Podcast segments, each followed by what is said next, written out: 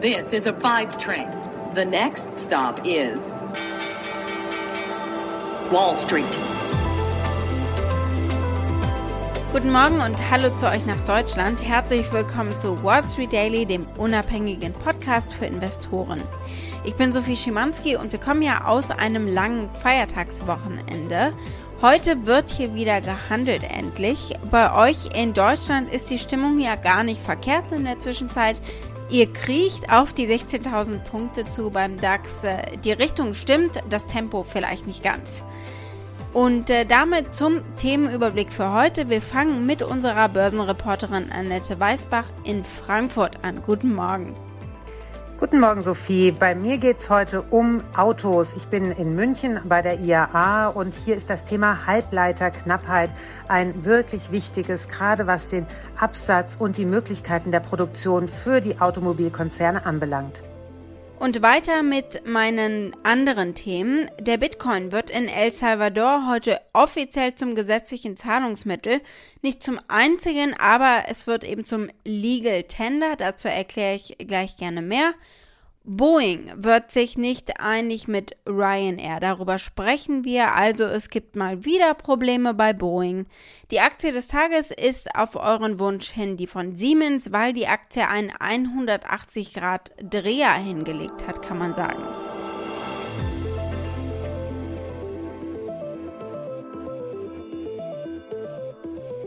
Blicken wir zunächst mal auf Bitcoin. Bitcoin ist nun Legal Tender im ersten Land der Welt, nämlich in El Salvador. Heißt, Bitcoin ist ein anerkanntes Zahlungsmittel. Das heißt aber nicht, dass jedes Unternehmen jetzt Bitcoin akzeptieren muss.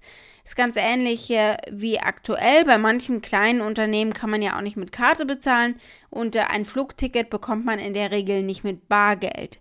Aber es ist eben eine akzeptierte Variante jetzt. Das ist schon ein großer Schritt für das Land. Die Regierung geht sogar noch einen Schritt weiter, um die Verwendung der Kryptowährung zu fördern. Bürgern, die sich für ihre nationale digitale Brieftasche anmelden, namens Shivo oder auf Englisch heißt es Cool, bekommen 30 US-Dollar in Bitcoin. Und äh, Ausländer, die in drei Bitcoins investieren, derzeit sind das etwa 140.000 US-Dollar, erhalten eine Aufenthaltserlaubnis. Hier hört ihr mal, wie der Gesetzgeber, der Kongress, das nicht nur entschieden hat, sondern feiert und äh, eine regelrechte Kampfansage macht. Bitcoiners, wir sind bereit. Queda aprobada la ley de Bitcoin. Bitcoiners around the world, the time has come. We are ready El Salvador glaubt jetzt, sie können so ihre Wirtschaft boosten, anheizen quasi. De facto können die 30 Dollar pro Bürger bereits etwas für die Konjunktur tun, das stimmt. Präsident Bukele glaubt, das zieht jetzt insgesamt Bitcoin-Investoren und ihr Geld ins Land. Er will übrigens auch den Abbau, das Mining möglich machen, mit Energie aus äh, den Vulkanen gewonnen.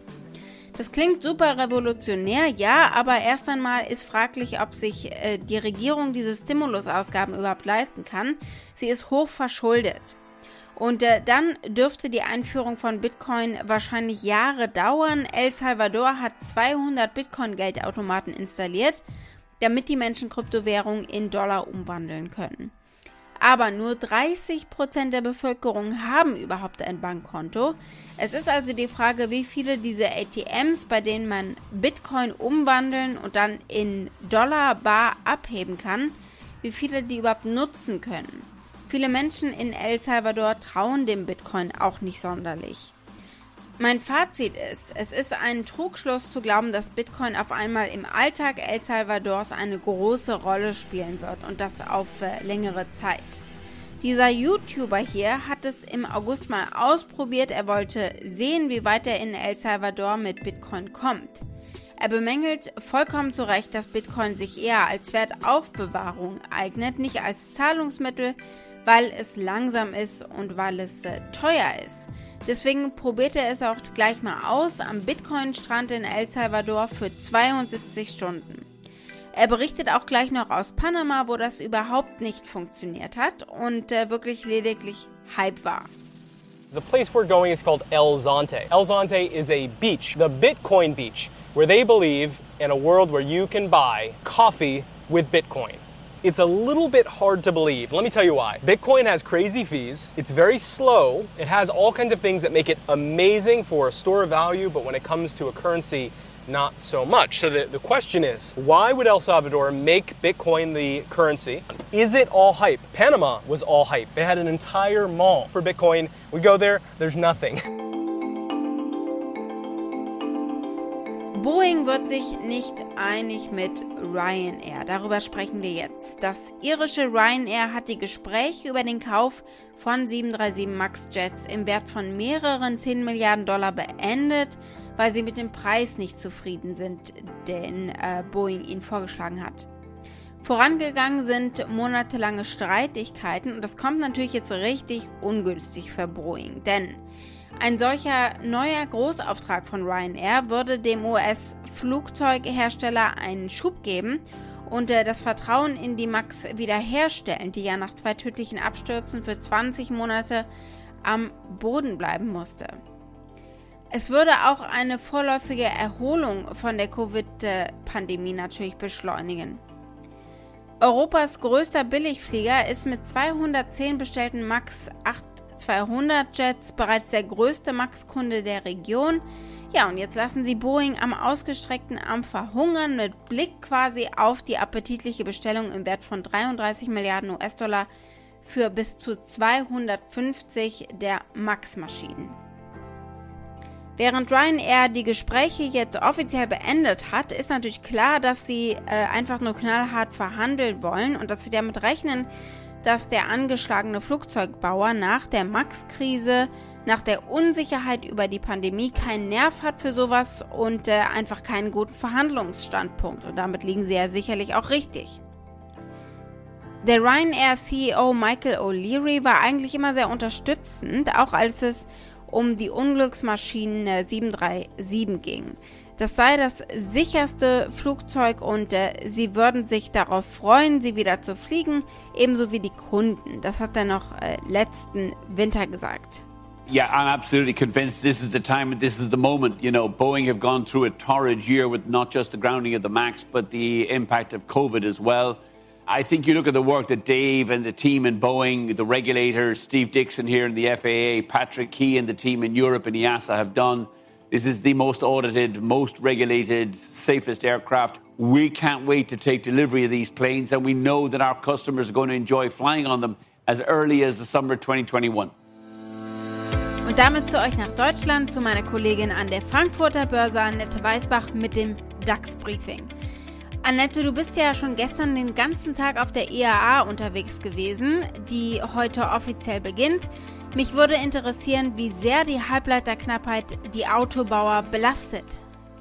Die Halbleiterknappheit ist für alle Autobauer wirklich unisono ein Riesenproblem. Denn man muss sich vorstellen, dass in den elektrischen Autos sind unglaublich viel mehr Halbleiter verbaut äh, als in ganz normalen Autos. Ein normales Auto hat ungefähr 30 Chips, ein elektrisches hat um die 3000. Nur mal die Dimension zu begreifen. Und natürlich äh, sieht es momentan so aus, dass eigentlich für fast alle Autos eine große Nachfrage herrscht, aber die Automobilbauer eigentlich nicht hinterherkommen mit der Produktion. Wir haben ja unter anderem Volkswagen, aber auch Ford, die Werke ähm, entweder sogar in, in die Pause schicken oder Kurzarbeit wieder einführen, weil es einfach nicht genug Halbleiter gibt, um die Autos fertigzustellen. Aber wie sehen denn die Autobauer eigentlich äh, die Zukunft? Gibt es jemanden, der besonders optimistisch ist oder sagen wirklich alle, diese Halbleiterknappheit wird uns äh, noch die kommenden Jahre vergeigen? Also die kommenden Jahre denken wohl die wenigsten, dass es noch ein Problem sein wird. Aber alle glauben mehr oder weniger, dass es mindestens noch bis ins nächste Jahr hinein dauern wird. Vielleicht ist der optimistischste eigentlich der Daimler-CEO Ola Kalenius, der sagt, dass es wahrscheinlich im dritten Quartal diesen Jahres die schlimmsten Bremsspuren geben könnte für das Unternehmen und danach sollte es sukzessive wieder besser werden. Man muss natürlich auch dazu sagen, Daimler ist nicht im Massenmarkt unterwegs, sondern wirklich nur in dem hochpreisigen Segment. Die bauen nicht auf Volumen, die bauen auf margenträchtige Autos. Deswegen könnte es für die der Fall sein, dass es nicht so lange zum Problem wird. Aber je mehr Autos man auf die ähm, Straße bringen möchte, desto schwieriger ist wohl die Situation. Und für Volkswagen, aber auch BMW ähm, könnte es durchaus noch ein bisschen turbulenter werden in der zweiten Jahreshälfte. Und dann nochmal eine Frage speziell zu Volkswagen. Haben die eigentlich ihr äh, China-Problem lösen können? Was gibt es da Neues?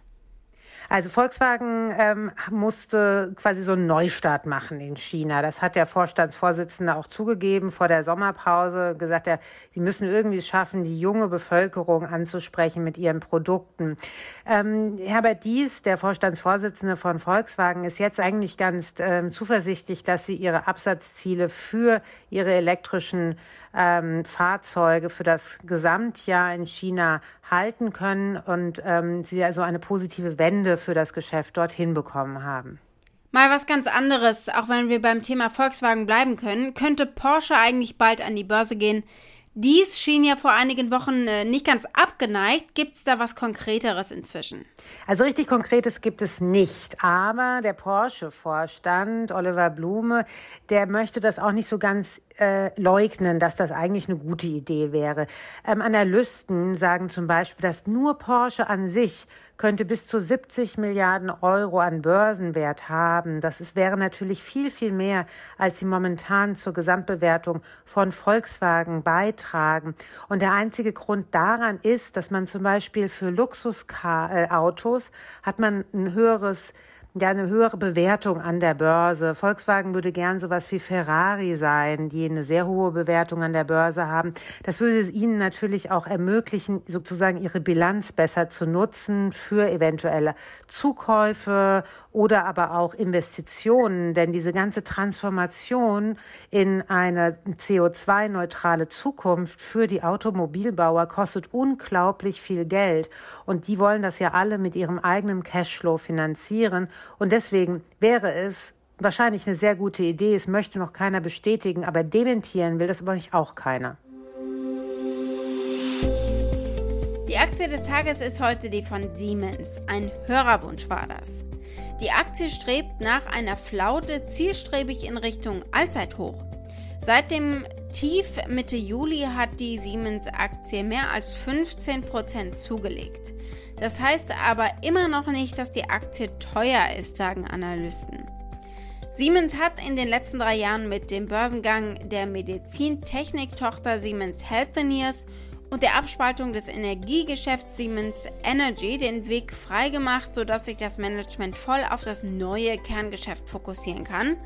Der neue Siemens-Chef Roland Busch sieht Software, Automatisierung und äh, vor allem digitale Infrastruktur im Vordergrund. Gerade im Bereich Digitalisierung sieht Siemens auch große Wachstumschancen. Der mittelfristige Plan sieht deutliche Zuwächse bei Umsatz und Gewinn vor. So sollen die vergleichbaren Umsätze in den kommenden drei bis fünf Jahren durchschnittlich um fünf bis sieben Prozent pro Jahr wachsen. Angepeilt hatte man bislang vier bis fünf Prozent. Und wir schauen auch mal genauer auf die Ratings. 13 haben ein Kaufrating auf der Aktie, 3 sagen halten und das durchschnittliche Preisziel liegt bei 128 Euro und 40 Cent. Wall Street. Damit war's das für heute. Ich hoffe, ihr seid morgen wieder mit dabei. Schickt gerne auch eure Fragen oder Vorschläge für eine der nächsten Ausgaben. Ihr erreicht mich unter wall-street-daily at mediapioneer.com. Habt einen schönen Tag heute noch. Bis morgen, eure Sophie.